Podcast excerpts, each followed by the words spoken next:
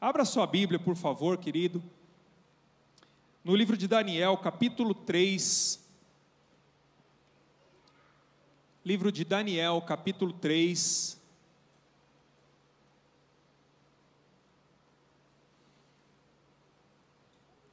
Versículos 22 a 27. Depois desse texto, nós vamos ler um outro texto, que está no capítulo 6, de 16 a 23.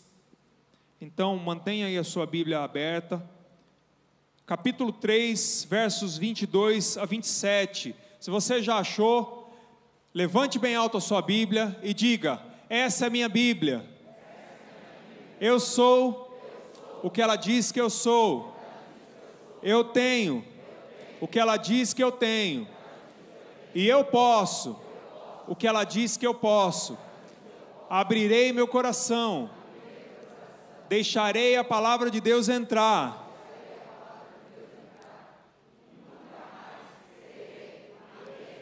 Amém. Amém. Daniel 3, 22 a 27, o texto diz o seguinte: A ordem do rei era tão urgente e a fornalha estava tão quente que as chamas mataram os soldados que levaram Sadraque, Mesaque e Abidnego, os quais caíram amarrados dentro da fornalha em chamas. Mas logo depois o rei Nabucodonosor, alarmado, levantou-se e perguntou aos seus conselheiros: Não foram três homens amarrados que nós atiramos no fogo? Eles responderam: Sim, ó rei. E o rei exclamou: Olhem, estou vendo quatro homens desamarrados e ilesos, andando pelo fogo, e o quarto se parece com um filho dos deuses. Então Nabucodonosor aproximou-se da entrada da fornalha em chamas e gritou: Sadraque, Mesaque e Abidnego, servos do Deus Altíssimo, saiam, venham aqui. E Sadraque, Mesaque e Abidnego saíram do fogo. Os sátrapas, os prefeitos, os governadores e os conselheiros do rei se ajuntaram em torno deles e comprovaram que o fogo não tinha ferido o corpo deles, nenhum só fio do cabelo tinha sido chamuscado, os seus mantos não estavam queimados e não havia cheiro de fogo neles. Daniel capítulo 6, versículo 16, pula um pouquinho aí. Daniel 6, 16 a 23. Então o rei deu ordens e eles trouxeram Daniel e o jogaram na cova dos leões. O rei, porém, disse a Daniel: Que o seu Deus, a quem você serve continuamente, o livre. Taparam a cova com uma pedra, e o rei a selou com seu próprio anel selo e com os anéis dos seus nobres, para que a situação de Daniel não se modificasse. Aleluia. Tendo voltado ao palácio, o rei passou a noite sem comer e não aceitou nenhum divertimento em sua presença. Além disso, não conseguiu dormir. Logo ao alvorecer, o rei se levantou e correu para a cova dos leões. Quando ia se aproximando da cova, chamou Daniel com voz aflita: Daniel, servo do Deus vivo, será que o seu Deus, a quem você serve continuamente, pode livrá-lo dos leões? Daniel respondeu: Ó oh, rei, vive para sempre. O meu Deus enviou o seu anjo, que fechou a boca dos leões. Eles não me fizeram mal algum, pois fui considerado inocente à vista de Deus. Também contra ti não cometi mal algum, ó rei.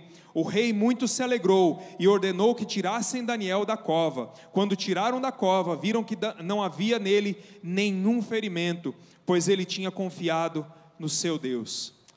Vamos orar? Aleluia. Querido Deus, nós te louvamos, ó Deus, pela tua palavra, Pai. Te louvamos, ó Deus, pela tua presença tão preciosa no nosso meio. Te louvamos pela oportunidade que nós temos, ó Deus, de entrarmos, ó Pai, na tua presença e glorificar o teu nome. Derramar, Senhor, as nossas vidas diante de ti, Senhor. E agora nós clamamos, ó Pai, que esta palavra seja traduzida aos nossos corações, ó Deus conforme tu queres.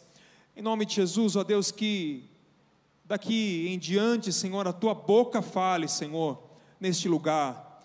Que em nome de Jesus, ó Pai, o teu Espírito, Senhor, possa ter acesso livre aos nossos corações. E que nada, Senhor, nem dentro e nem fora de nós, possa nos impedir de ouvir aquilo que tu tens para nós nessa noite. Em nome de Jesus. Amém. Queridos, de manhã eu falei sobre o capítulo 1 de Daniel e falei sobre preservar a sua identidade. A importância de você preservar a sua identidade, a importância de mesmo em meio à Babilônia, mesmo vivendo, vivendo na Babilônia, com todas as pressões que a Babilônia pode exercer sobre as nossas vidas, é muito importante que a nossa identidade seja preservada, que ela seja mantida, que a nossa integridade seja mantida. E, e agora à noite eu gostaria de falar um pouco sobre, uma vez mantendo essa integridade, essa a, a sua identidade íntegra, mantendo firme a sua identidade, onde é que isso pode te levar? Onde é que você pode chegar com isso? Sendo um camarada que preserva a sua identidade diante de Deus. Aquilo que Deus estabeleceu na sua vida é aquilo pelo qual as pessoas te conhecem aquilo que as pessoas olham em você e enxergam aquilo que Deus colocou, as características, o chamado, o propósito, e as pessoas conseguem olhar para você e dizer: Ele é um servo de Deus, ele é um filho de Deus. E os desafios de manter esse, esse, essa identidade viva, essa identidade declarada e, e, e translúcida a todo mundo. E mas existe um custo, existe um preço de manter essa identidade. E é o que nós vamos falar agora à noite.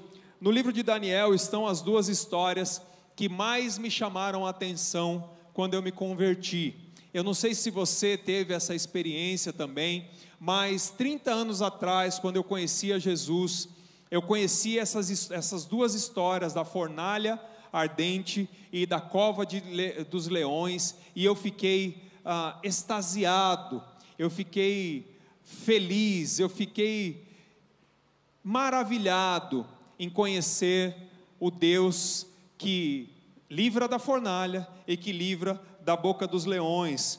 E para preparar essa, essa mensagem, eu tive o desejo de estudar um pouco dessas histórias tão especiais e tão significativas que falam, na verdade, de uma luta que esses rapazes, que esses homens enfrentam é, diante de todo aquele império, mas fala também de um Deus que é soberano diante de toda e qualquer luta que nós possamos ou que nós venhamos a enfrentar. Um Deus que domina, um Deus cuja palavra é sim dele, cuja palavra final é dele e não existe diante de nós nenhum poder constituído, não existe diante de nós nenhum, nenhuma liderança constituída, não existe nenhum, nenhuma autoridade diante de nós que tenha o poder de dar a última palavra nas nossas vidas, porque em última instância,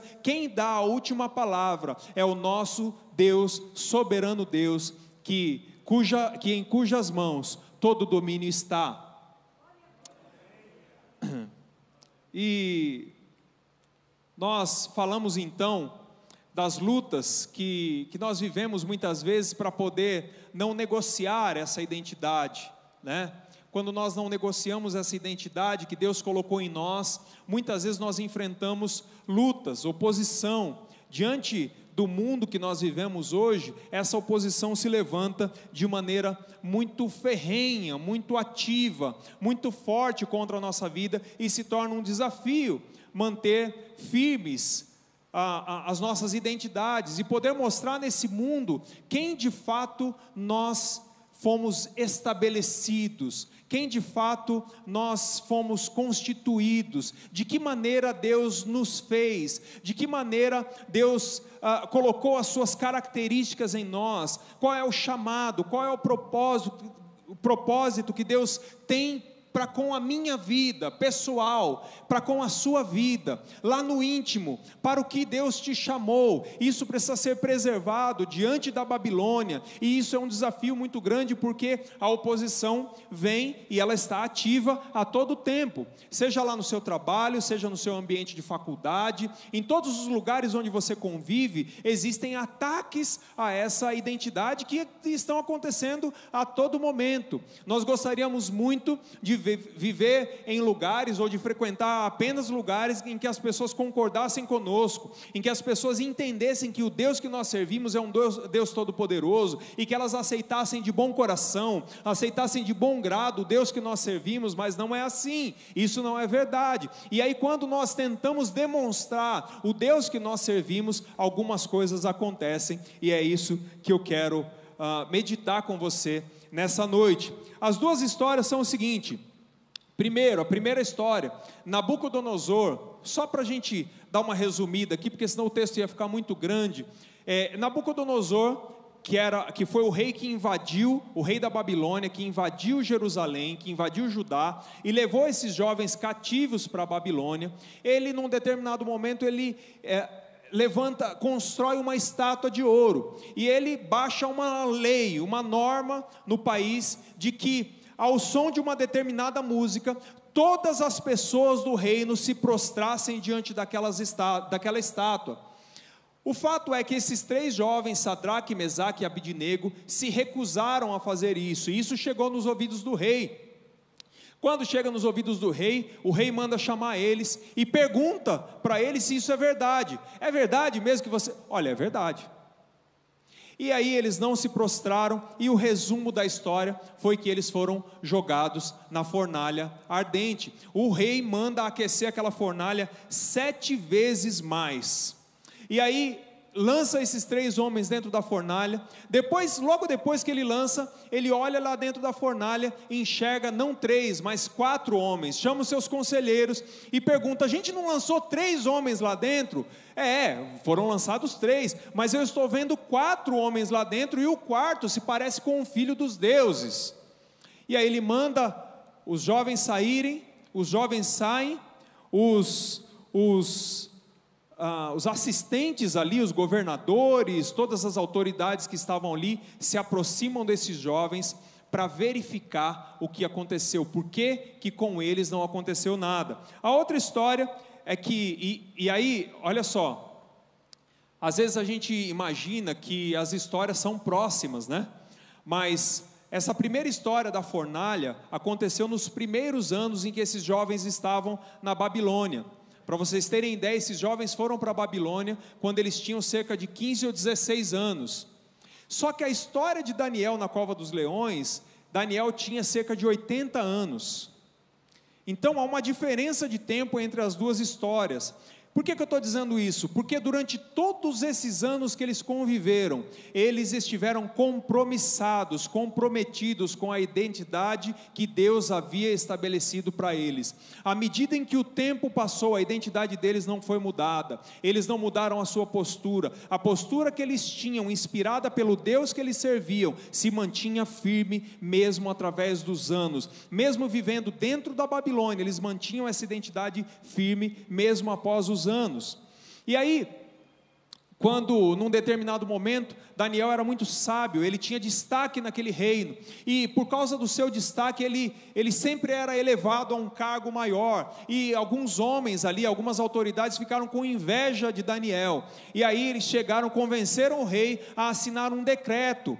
E esse decreto dizia o seguinte: que qualquer pessoa do reino que se prostrasse ou fizesse orações a qualquer outro Deus, a não ser o próprio rei, essa pessoa seria lançada na cova dos leões. O rei concordou, assinou esse decreto, e quando ele foi ver já era tarde, porque ele gostava de Daniel e ele não gostaria que Daniel fosse para a cova dos leões. E aí há uma coisa linda que acontece aqui. Daniel, quando ele ouve isso, ele vai orar. Ele não fica aflito, a gente já vai falar daqui a pouco mas ele vai orar. E aí, quando ele está orando, os homens chegam lá, pegam ele e falam assim: Olha, é você. Rei, nós pegamos esse homem, você tem que lançar ele na cova dos leões. E aí o rei, muito angustiado, lança Daniel na cova dos leões e acontece tudo aquilo que nós já lemos. Os leões, o anjo do Senhor é enviado, fecha a boca dos leões e os leões não fazem mal algum para Daniel. Eu falei dessas duas histórias, estou, eu quero meditar nessas duas histórias ah, e não escolhi nenhuma e nem outra porque as duas, embora elas tenham uma diferença de tempo muito grande, acontecem exatamente do mesmo jeito. Uma identidade é posta à prova. O Deus que aqueles jovens, aqueles homens serviam é colocado à prova.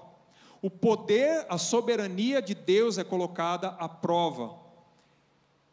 E nas duas histórias, Deus mostra que Ele é soberano e que Ele está acima de toda e qualquer palavra humana.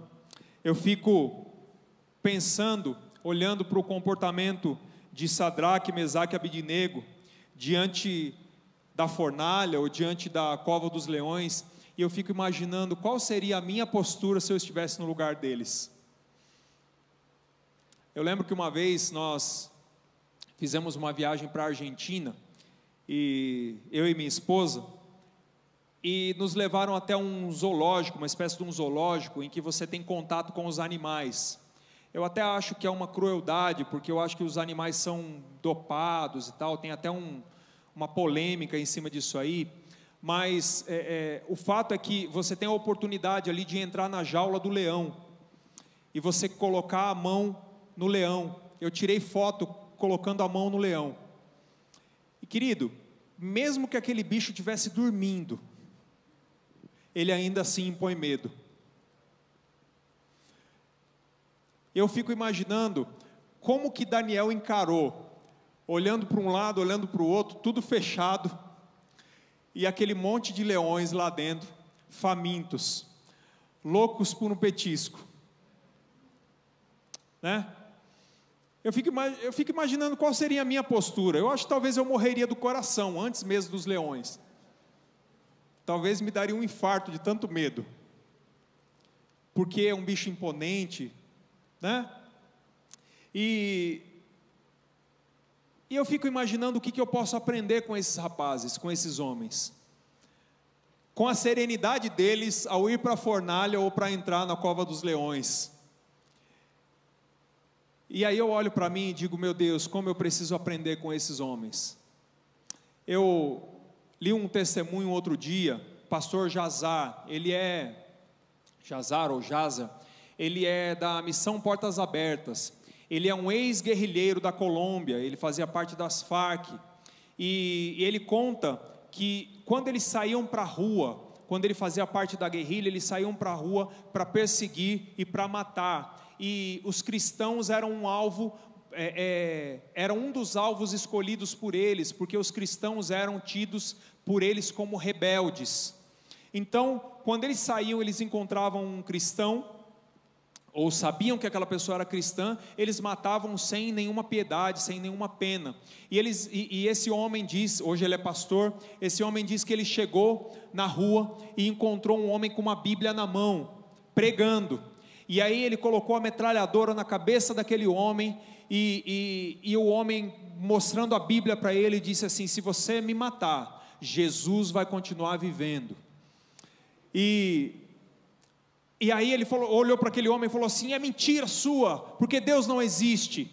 E, e ele continuou, e, e esse pastor, ele diz que aquele homem continuava a dar tiros nele com aquela arma que ele tinha na mão, que era a Bíblia porque o homem ficava sem medo daquela metralhadora, o homem continuava pregando, continuava pregando, e o homem disse assim: Se você me matar, você vai ter que pregar no meu lugar, porque Deus tem um propósito na sua vida que você não pode fugir desse propósito.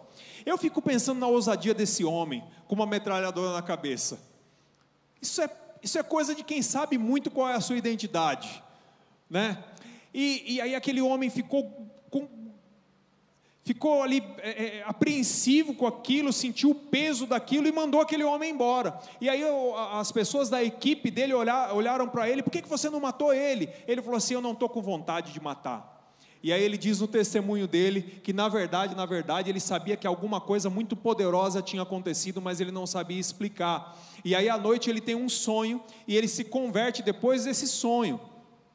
E, e no relato dele, ele diz assim: Olha, é, Jesus se apresentou a mim e eu tive que me entregar a Ele, porque eu lutei muito com Jesus, mas é muito difícil lutar com Deus, porque Ele sempre ganha.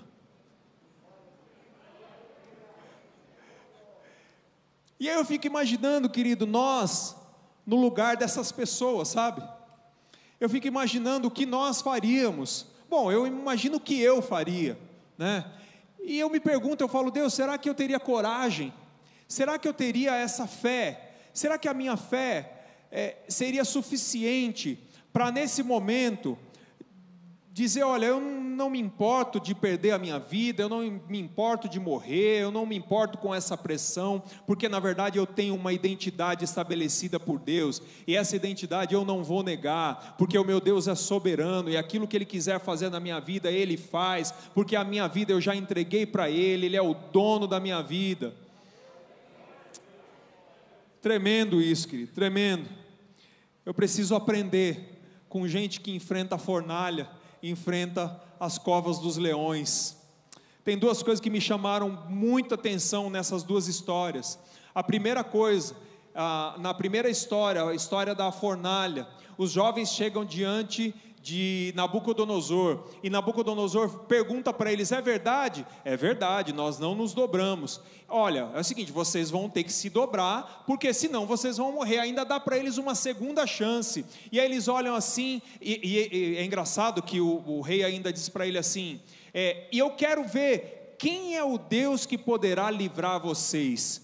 E a resposta deles para o rei é a seguinte: Rei, Quanto a isso, eu não tenho que me defender diante de vocês. Nós não temos que nos defender diante de vocês. O que eu sei é, é uma coisa: se o meu Deus quiser me livrar, Ele vai me livrar. Se Ele não quiser me livrar, Ele não vai me livrar. Mas esse joelho aqui não vai se prostrar diante da sua estátua. Tremendo, querido. Tremendo. Isso é maravilhoso. Essa postura que eu quero ter. Sem medo sem medo das ameaças, sem medo daquilo que pode se levantar contra mim, sem medo de perder privilégios, sem medo de perder títulos. É assim que eu quero ser. E na segunda história, Daniel, quando ele fica sabendo do decreto do rei, a Bíblia diz que Daniel foi para o seu quarto e ele foi orar com a janela aberta virada, virado para Jerusalém, e essa frase quebrou meu coração. Como costumava fazer. Ele estava embaixo de uma ameaça, de uma ameaça de morte.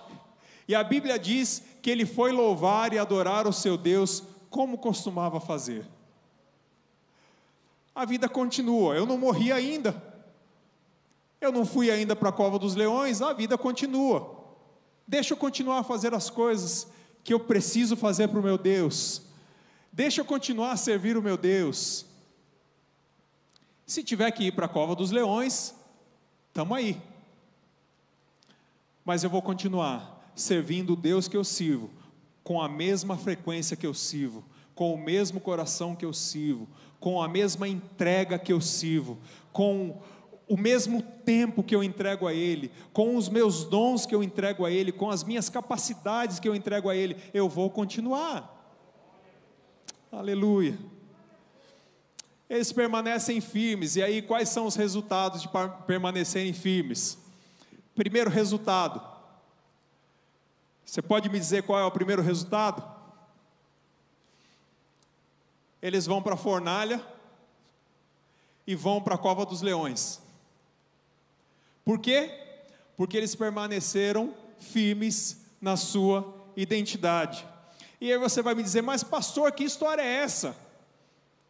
Quer dizer que eu vou me manter firme, servindo, adorando, não vou negar a minha identidade, não vou negar o meu Deus, eu não vou abrir mão daquilo que Deus tem na minha vida, eu não vou abrir mão dos propósitos que Deus tem na minha vida, eu vou lutar contra a Babilônia, eu vou permanecer, eu não vou me dobrar diante das estátuas que os reis levantam,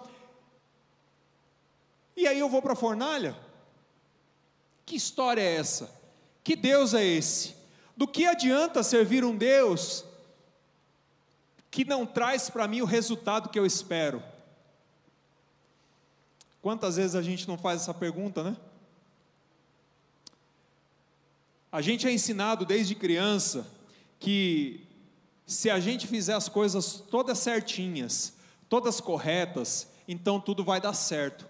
Mas se a gente fizer coisa errada, tudo vai dar errado.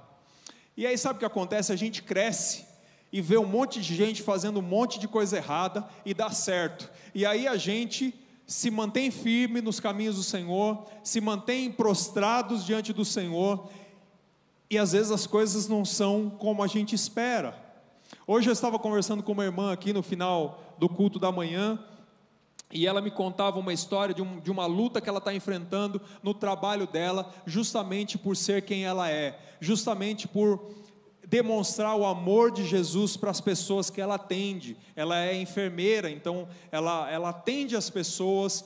E, e, e, é engraçado que ela me contou algumas histórias ali de que até, até levantar oferta para abençoar algumas pessoas que foram lá ser atendidas no lugar onde ela trabalha, ela fez, né? E, e, e, ela fala assim, e ela falou, puxa pastor, eu, eu gosto tanto daquele lugar, eu gosto tanto de trabalhar ali, mas tem sido muito difícil, as lutas têm sido grandes, e eu ainda estou correndo risco de perder o meu emprego, porque eles estão mandando muitas pessoas embora, e muita gente não gosta de mim ali, não porque eu faça alguma coisa de errado, não porque eu seja desonesta, mas porque eu quero fazer tudo correto.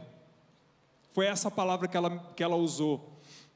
E, e, e eu falei, bom, querida, eu não posso te prometer que você não vai entrar na fornalha.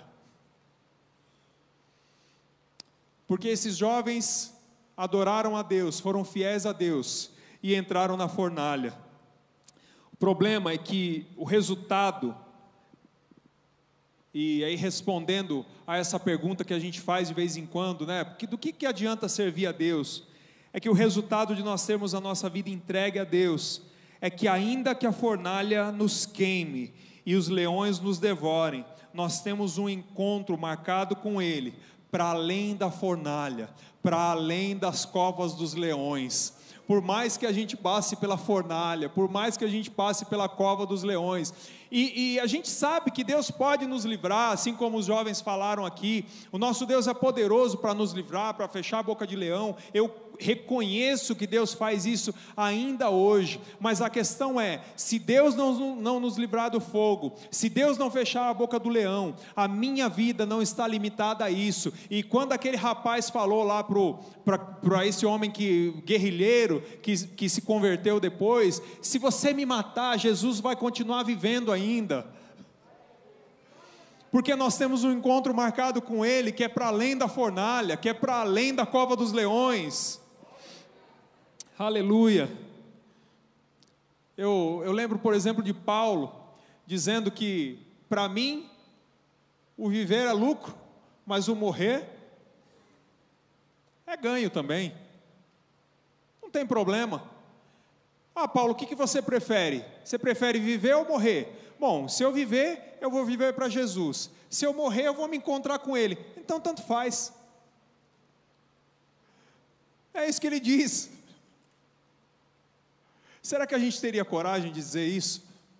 Diante das pressões que a gente enfrenta todos os dias? Segundo Timóteo capítulo 4, versículo 8, diz assim: Desde agora a coroa da justiça me está guardada. E qual a qual o Senhor Jesus, justo juiz, me dará naquele dia, e não somente a mim, mas a todos que amarem a sua vinda. 1 Coríntios capítulo 9, verso 25, e todo aquele que luta, de tudo se abstém, eles o fazem para alcançar uma coroa corruptível, nós, porém, uma incorruptível. A nossa esperança está para além das fornalhas e das covas. Aleluia, aleluia. Uma outra coisa que acontece quando a gente se mantém firme na nossa identidade, a gente experimenta as belas contradições de servir o Deus que nós servimos. Sabe quais são essas contradições? Veja bem, se alguém disser para você que vai dar, vai lançar você numa fornalha que está aquecida sete vezes mais do que o normal, qual é a primeira coisa que vem à sua cabeça? É o fim. Acabou. Não existe possibilidade de uma fornalha não matar. Não existe possibilidade de uma fornalha não me queimar.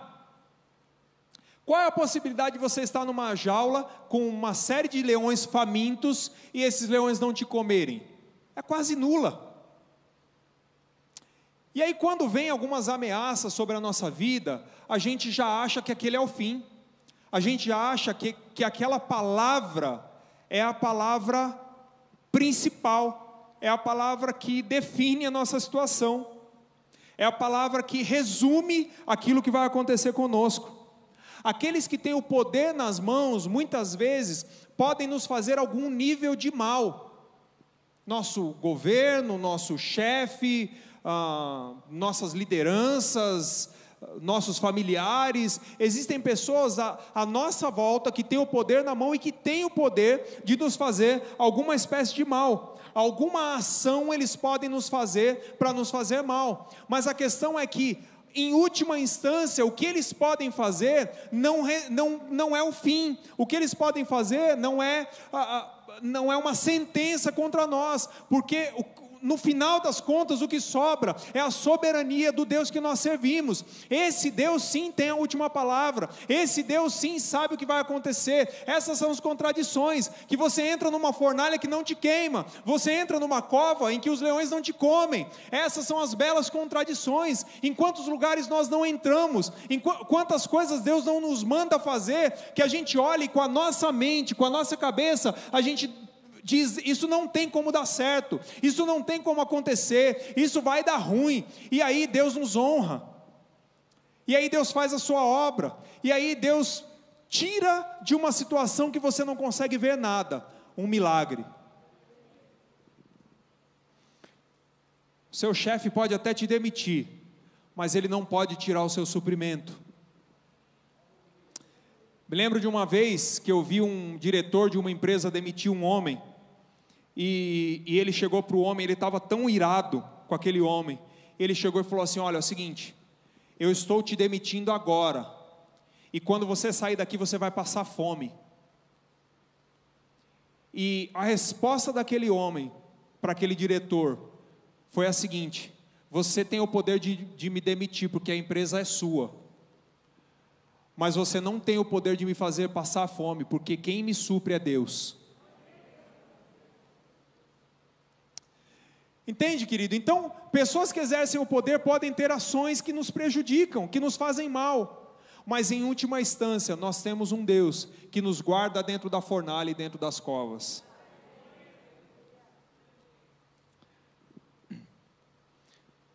Uma outra coisa que acontece quando nós mantemos firmes a nossa identidade é que nós vivenciamos a experiência de que o livramento muitas vezes é durante e não antes. Ah, às vezes, quando nós oramos e, e, estamos diante de uma situação que, que, vai, que está para acontecer e que pode ser muito ruim, nós oramos, Deus, me livra dessa situação. Senhor, não me permita passar por isso. Senhor, tem misericórdia da minha vida. Isso é ruim. Isso é tão difícil, eu não vou conseguir enfrentar, eu não vou resistir. Não me passa de mim esse cálice. A gente ora sim, não ora? Pelos livramentos que a gente precisa. Mas aí, o que acontece quando a gente ora e mesmo assim a gente entra na fornalha? Como eu disse na experiência da irmã que eu conversei aqui de manhã. Muitas vezes a gente ora e a gente acha que o livramento só pode vir se for antes.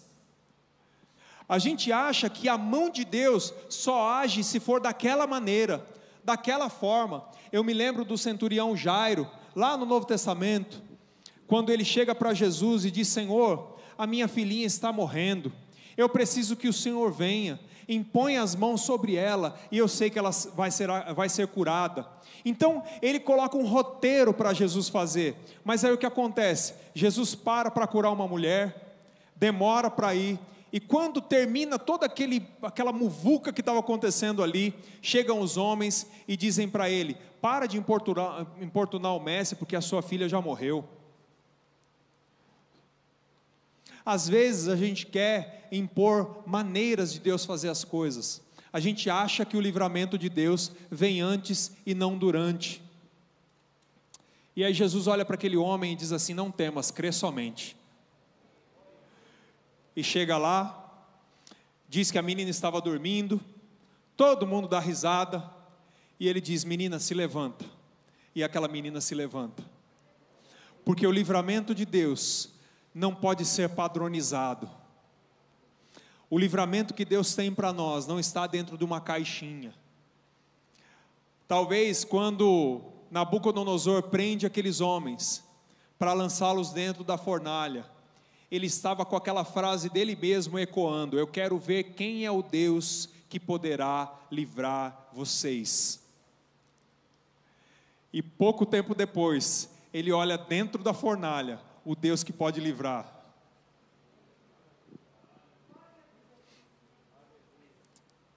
Sabe, querido, eu fico pensando também que se Deus tivesse livrado, e Deus poderia livrar aqueles homens de serem lançados na fornalha, ou Daniel de ser lançado na cova, eles jamais teriam experimentado o Deus que caminha com eles dentro da fornalha. Jamais eles teriam experimentado o Deus que fecha a boca dos leões. Às vezes Deus permite que nós entremos em algumas fornalhas, que nós entremos em algumas covas, para que Ele manifeste a sua graça e o seu poder lá dentro Entende? Lá naquele lugar onde todo mundo acha que não cabe mais o livramento, que não cabe mais a mão de Deus, aquele momento já é o final. Todo mundo fala: olha, você está acabado. Uma vez que você entrou na fornalha, você está acabado. Mas lá dentro da fornalha ele se manifesta. A Bíblia diz que o quarto homem era, era um semelhante a filho dos deuses. A teologia chama isso de teofania, que é uma das manifestações de Jesus Jesus no Antigo Testamento. Então Jesus entrou na fornalha com aqueles homens. E quando você estiver na fornalha, ainda não é o fim. Mesmo que você tenha orado para Deus te livrar da fornalha, porque o livramento dele não atrasa, vem na hora certinha para te mostrar quem ele é. Aleluia. Querido, existe um futuro mesmo depois da fornalha, mesmo depois da cova dos leões. Às vezes a gente imagina isso, que a gente entra na fornalha e aí a gente está acabado, mas uma das coisas que me chama a atenção é que quando Nabucodonosor pede para aqueles homens saírem da fornalha, ele, os homens chegam e começam a verificar o cabelo deles, a roupa deles. O que é engraçado é que as cordas se queimaram, né? Mas aí, aqueles homens começam a verificar o cabelo, a roupa, e eles começam a cheirar aqueles homens. E aí eles dizem assim: nem cheiro de fumaça ficou.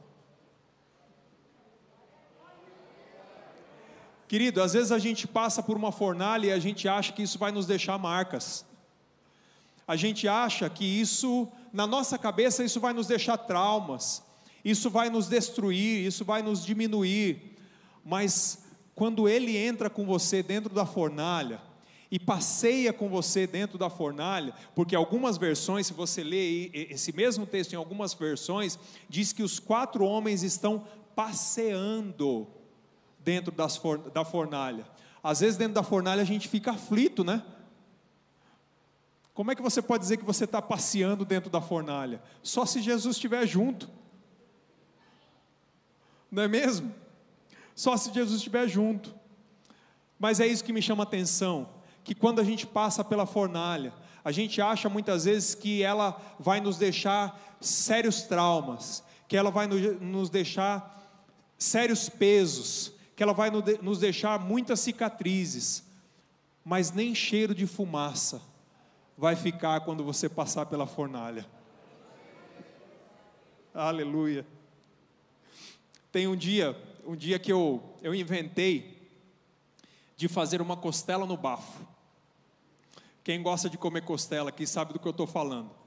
Inventei em casa que eu ia fazer uma costela no bafo. Conversei com um amigo e ele falou assim: Olha, você tem que colocar tal horário, a altura tem que ser essa, você tem que embalar desse jeito e tal. E olha, eu vou te dar uma dica.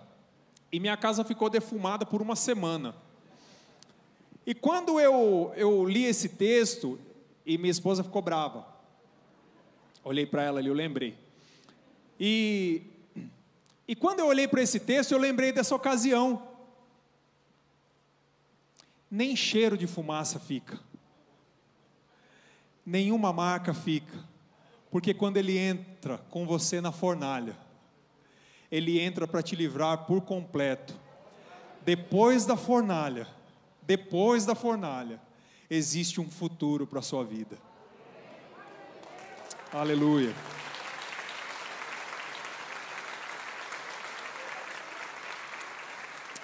Aleluia.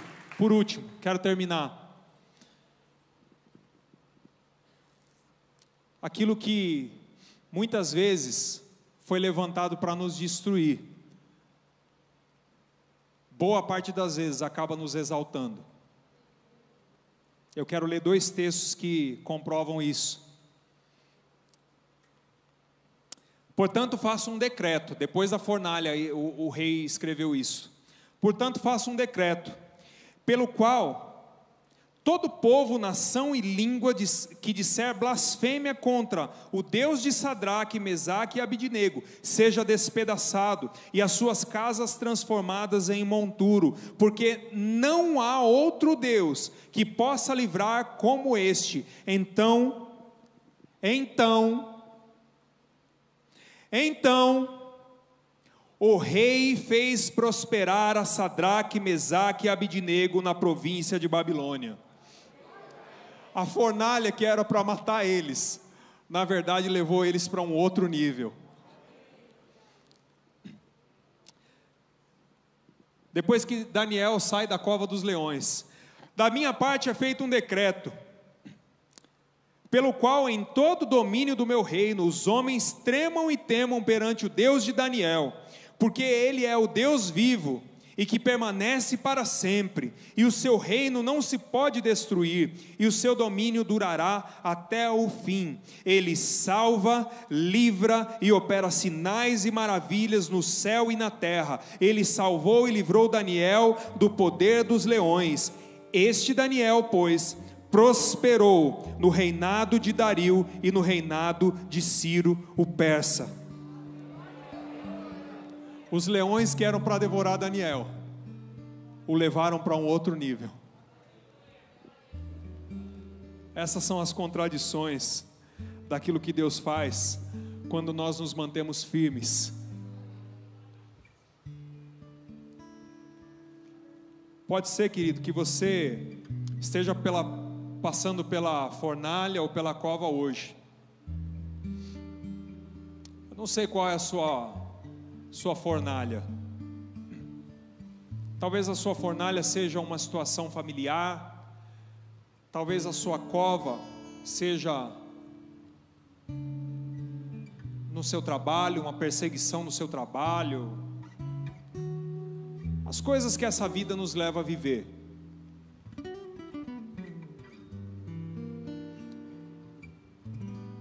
Eu não posso te garantir quanto tempo vai demorar esse tempo, eu não posso te garantir quando vai ser o livramento. O que eu posso te garantir, mediante a palavra que eu aprendi com esses amigos de Daniel, é que aí dentro da fornalha que você está, Ele está passeando com você. Você pode pensar que você só está solitário dentro da fornalha, mas Ele está passeando com você em algum momento, Ele vai te levar para fora dessa fornalha.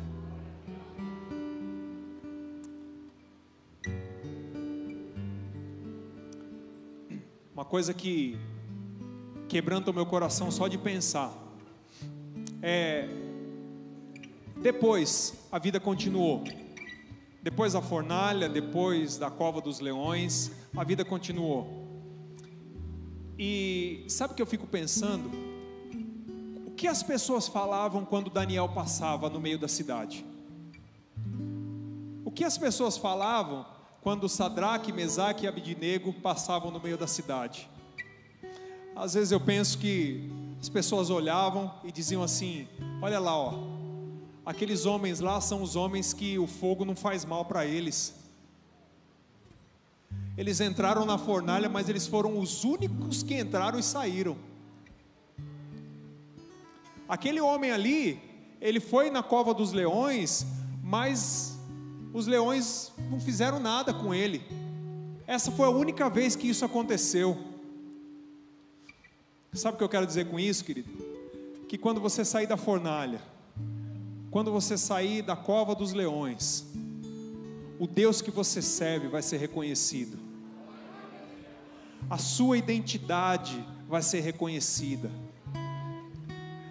e as pessoas vão olhar para você e dizer assim: o Deus deles é o Deus que livra e que liberta, se possível com sinais e maravilhas. Glória a Deus. Glória a Deus. Você recebe essa palavra nessa noite, querido? Glória a Deus. Quero que você feche seus olhos. Quero te pedir para que você feche seus olhos agora. Eu quero orar. Oh Deus.